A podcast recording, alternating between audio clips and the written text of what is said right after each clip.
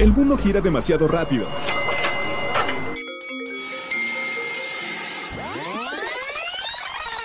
Mejor, tómate un break. La hora del break. Continuamos en la hora del break rindiendo homenaje a grandes mujeres y en esta ocasión pues no podía ser la excepción ya que estaremos platicando con una mujer poblana que está agarrando la vida del volante como tiene que ser y además vamos a platicar de varias cosas como el síndrome de la mujer maravilla. Esto y mucho más en la hora del break.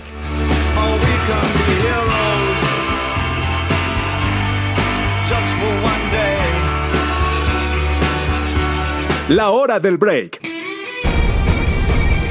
¿Han escuchado hablar del síndrome de la mujer maravilla?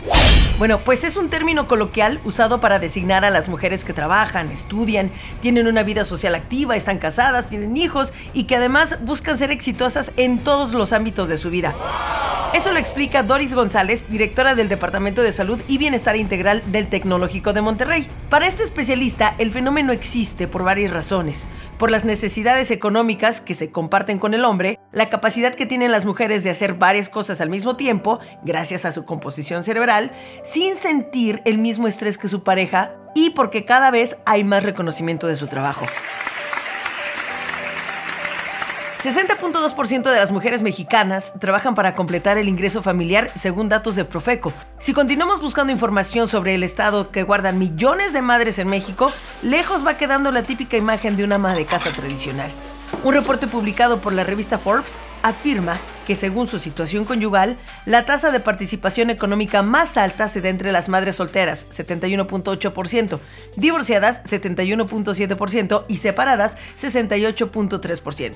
Estas cifras revelan que 96.3% de mujeres con hijos participan en la producción de bienes y servicios. 35% de la población femenina con hijos trabaja en el llamado sector informal. 3.5% en empresas, 17.4% en instituciones públicas. Por tipo de ocupación, 27.8% son comerciantes, 24.6% trabajan en servicios. Si ya es una carga enfrentar a diario una doble o hasta triple jornada para sacar adelante una familia, lo es todavía más tener que ser una profesionista exitosa, educar a los hijos y mantener un matrimonio feliz. Es lo que la sociedad espera de estas llamadas mujeres maravilla. Sin embargo, estas supermujeres pueden experimentar culpa al no estar, por ejemplo, al 100% con sus hijos, agrega Doris González, y además de enfrentar sentimientos de ansiedad, problemas de pareja y también falta de aceptación social por parte de otras mujeres. Aquí les van unos datos reales y crudos. 7 de cada 10 mamás trabajan o buscan cómo sustentar un hogar y 7 de cada 10 mujeres llegan a sufrir depresión cuando sienten que no cumplen con todas las expectativas. La autora del estudio recomienda a este tipo de mujeres que acepten, primero que nada, el hecho de que no siempre pueden hacerse cargo de todo y de esta manera evitarán los niveles de ansiedad, culpa y depresión que conlleva este modo de vida. ¿Existen las mujeres maravilla? Por supuesto que existen, pero siempre cuidando de sí mismas primero que nada. Escúchanos por Anchor, Spotify, Apple Podcast, Google Podcast, desde tu celular, tablet, computadora y hasta en la tele de tu sala.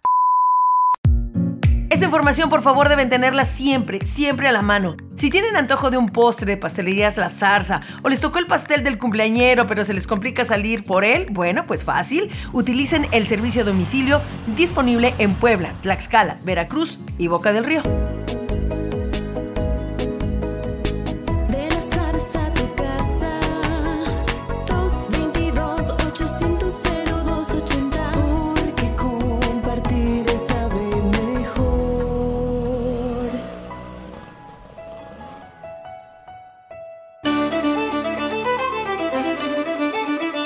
Felicitar a los santos, a los cumpleañeros, a quienes tienen algo muy especial que festejar en esta semana. Matilde, Luisa, Abraham y claro, San Patricio, que además es una celebración mundial, el Día de San Patricio.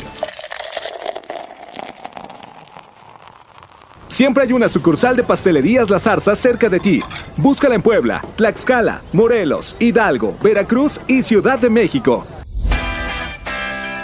Díganme por favor que ya probaron el mousse de mango de Pastelerías La Zarza. Y si no, por favor háganlo. El mousse de mango es un fresco postre elaborado con espuma de mango y queso crema relleno de mango natural y chocolatería. Es una delicia, es más, desde que lo ven está tan bonito, tan bonito que quieren abrazarlo, besarlo, pero sobre todo comérselo. Y recuerden ¿eh? que ya pueden pedirlo a domicilio. Sigue a La Zarza en sus redes sociales, Facebook e Instagram. Pastelerías La Zarza. Continuamos a través de la hora del break de Pastelerías La Zarza y a mí me da muchísimo gusto en esta ocasión platicar con una joven poblana, 23 años de edad, piloto profesional de autos de carreras, tractocamiones también. Vaya, es muy joven, pero imaginen lo joven que es o que empezó para tener tantas carreras en su, en su haber. 12 años y ya estaba, pero sí en las carreras profesionales. Pero mejor vamos a platicar de eso con ella. Majo Rodríguez, ¿cómo estás? Bienvenida a la hora del break. Hola Liz, muchísimas gracias. Pues bueno, muy contenta de estar aquí con, con todos ustedes. Con una familia dedicada a los autos, a los motores, ¿te resultó muy fácil sumergirte en el mundo del automovilismo? No, hasta eso no. La verdad es que, pues a pesar de que fue decisión propia, porque muchas personas me decían, no, pues seguro porque vienes de una familia que le gusta este deporte, pues te obligaron y te exigieron, ¿no?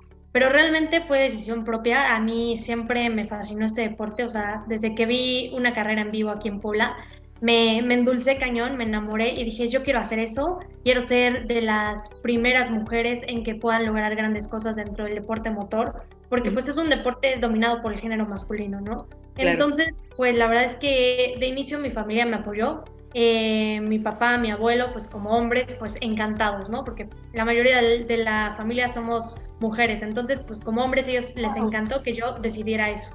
Mi mamá sí se infartó y me dijo, no, estás loca, ¿cómo crees? Te vas a matar, es un deporte de alto riesgo, ya sabes, muchísimas cosas así. Pero al final me dijo, bueno, si es lo que tú quieres, si es tu decisión, pues cuenta con mi apoyo. Y ya, pues eh, decidí empezar en, bueno, empezamos en los karts, que es eh, pues la, la cuna o la semillita del automovilismo. Sí. Y a partir de ese momento, pues a remar contracorriente, literal, porque pues ya sabes, todos estos estereotipos, paradigmas de que no, las mujeres no pueden hacer lo mismo que los hombres, o no, pues este, no va a poder pelear en los primeros lugares porque pues es una mujer, todos estos comentarios, pero la verdad es que eh, al principio sí me afectaron, sinceramente, o sea, sí dije como, chin, igual y esto no es para mí, igual y pues hasta aquí, ¿no? Pero Claro. a la vez, pues con el apoyo de la familia y mucha gente que me decía, no, Majo, venga, tú puedes, me motivé y pues solitos se empezaron a dar los resultados y fue cuando dije, no, pues claro que se puede y esto y más. Oye, hablando de eso, tú tienes una frase hermosa que, que a mí me encantó, la de detrás del casco no existe el género. Esa frase surge precisamente que por, por los retos que has tenido que enfrentar como mujer en este deporte. Sí, pero pues no te das cuenta cómo eran los pilotos con el casco. O sea, Claro. no podías ver si qué color de piel tenían, qué edad tenían, si eran hombres, si eran mujeres. Y con, a raíz de todo esto y a todo lo que, pues, lo que he vivido, pues creé el lema de detrás del casco no existe género, porque en la pista todos con el casco puesto somos iguales. Tenemos Claro. el mismo objetivo que es ganar la carrera y hasta que te quitas el casco ya es como, ay, wow, o sea, es una mujer o ay, es de piel morenita, no sé, te das cuenta, ¿no? Claro, y pasa, pasa lo mismo con los autos, porque al final no hacen un auto para mujer y un auto para hombre. ¿Estás de acuerdo? Tiene que conducir el mismo auto, o sea, tienen los mismos estándares. Sí, exactamente. El reglamento es el mismo para todos. Entonces, de inicio tú a todos los ves igual.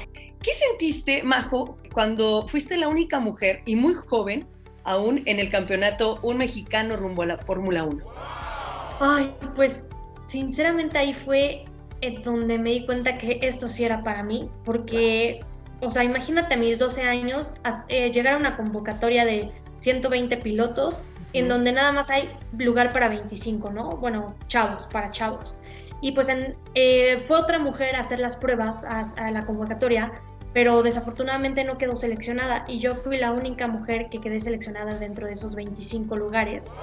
Y pues yo me asusté muchísimo porque, o sea, yo ya veía a muchos niños con sus cascos pintados así súper coloridos, con sus trajes de pilotos ya con muchas marcas de patrocinadores y todo esto. Y pues yo no tenía un antecedente de algo profesional, o sea, lo que yo venía haciendo antes de esa convocatoria era ir a entrenar en los karts como pasatiempos con mi familia, con amigos, pero pues ahí me asusté mucho porque dije, no, pues obviamente no voy a quedar seleccionada, pues todos son hombres, todos ya con antecedentes profesionales, con marcas de respaldo y todo, y pues yo dije, no, pues ya, ya hasta aquí se cerraron las puertas, ¿no?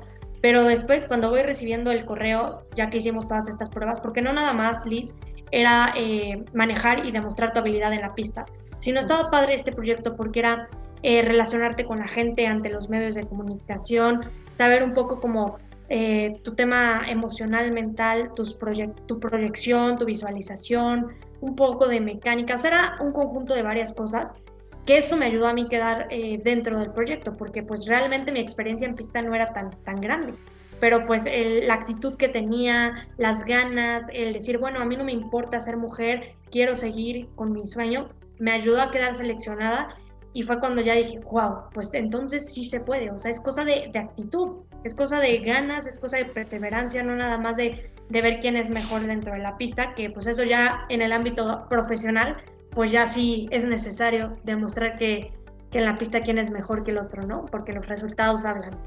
Sí, vaya, y ya nos hemos dado cuenta con la cantidad de, de competencias, de triunfos que has tenido, y justamente tienes apenas 23 años, Majo. ¿Cuál es el futuro que visualiza precisamente Majo Rodríguez? Bueno, dentro de mi trayectoria como piloto, eh, me encantaría irme a correr a Estados Unidos o a Europa, uh -huh. a categorías de turismos. Los turismos son los coches a los que, en los que corro aquí en México, pero pues obviamente allá pues el nivel es, es mucho mejor, hay más competencia y todo esto.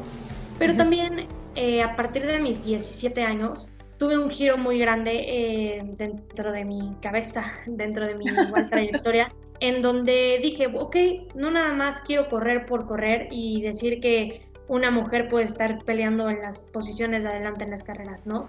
Sino uh -huh. también eh, el ser ejemplo, el ser motivación e inspiración para muchas otras mujeres, y no solo mujeres, sino también hombres, uh -huh. en decir que los sueños sí se cumplen, en decir que obviamente va a haber muchos obstáculos en el camino, obviamente va a haber mucha gente que les va a decir, no, pues esto no es para ti o no vas a poder o hasta aquí, ¿no?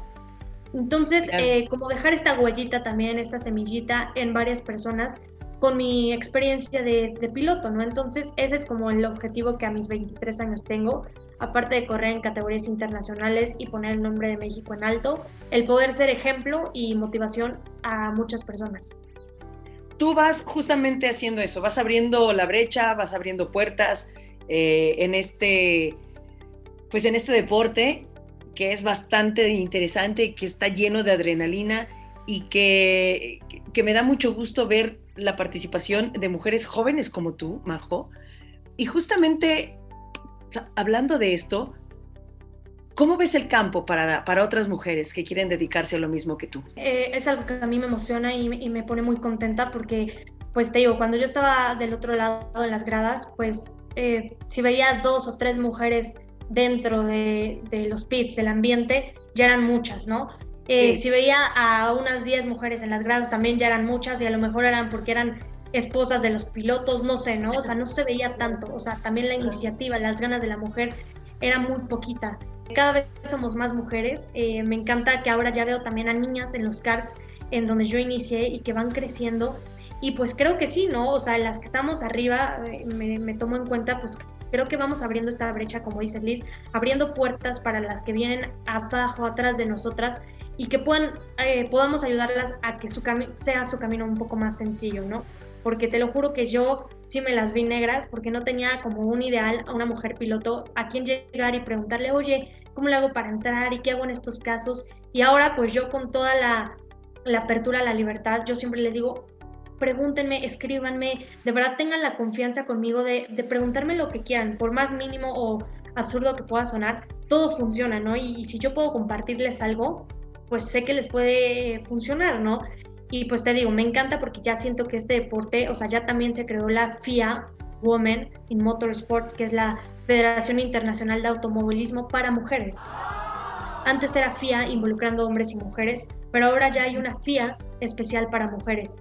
Ya hay una categoría internacional de puras mujeres. Y está padre porque esto sirve para que más gente nos voltee a ver, ¿no? Yo no estoy tan a favor de que sea una categoría solo de mujeres, porque va un poco en contra de, de mi lema, ¿no? De que detrás del casco no existe género.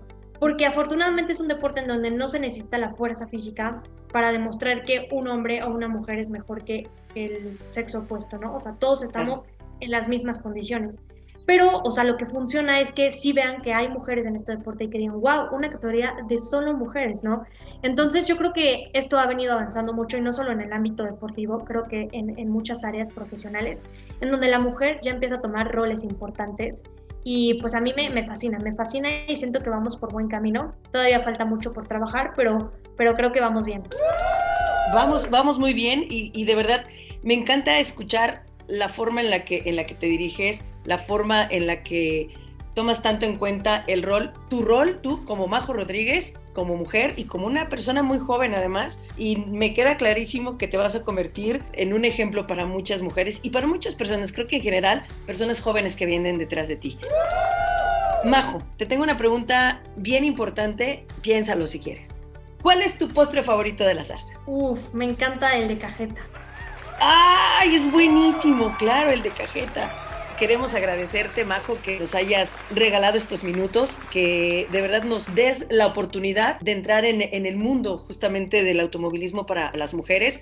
Una mujer poblana, como lo dije desde un inicio, muy joven y que yo sé que vienen cosas grandiosas para ti y estaremos ahí apoyándote porque la verdad creo que también de eso se trata, ¿no? De que seamos también cada vez más personas que estemos apoyando a las mujeres que se atreven a hacer eh, precisamente estos cambios y a, poner su nombre muy en alto, el de su estado y el de su país. Entonces, Majo, muchas gracias y pues también gracias por ser una de las grandes mujeres exitosas de México y del mundo del deporte. No, al contrario, Liz, muchísimas gracias a ti por, por la invitación, por permitirme platicar y, y seguir sembrando este, esta, este granito de mi trayectoria en otras personas y bueno, igual recordarles que detrás del casco no, existe no existe género y detrás de sus sueños tampoco, así que todo es posible. Muchísimas gracias. La hora del break. Oh, Muchísimas gracias por dejarme acompañarlos a través de la hora del break. Yo soy Liz Gómez y ya saben que este espacio lo hacemos dedicado completamente para ustedes, así que espero lo disfruten tanto como nosotros disfrutamos hacerlo. Cada viernes, un nuevo episodio de la hora del break.